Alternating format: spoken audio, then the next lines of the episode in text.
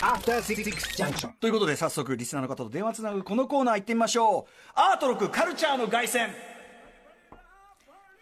はいということで早速電話がつながっているようでございます。ラジオネーム R よ。汝が称えるカルチャーは何だ？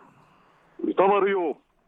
世界のブックデザインを称えよう。よいしょはいということで解放された気分の日比さんもね 喜んでおります。えーっと22日火曜日に紹介した印刷博物館というところでやっていた世界のブックデザインに行かれたということですね。はいそうです。はい。あの R さん印刷業者さんなんですね。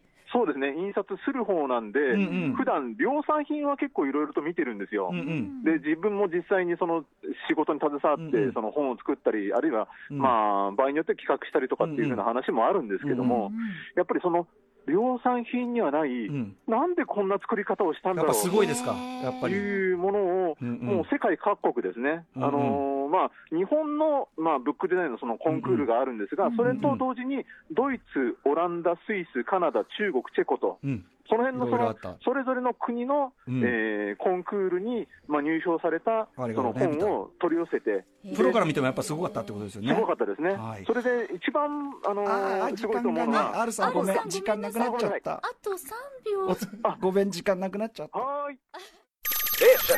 After Six Junction.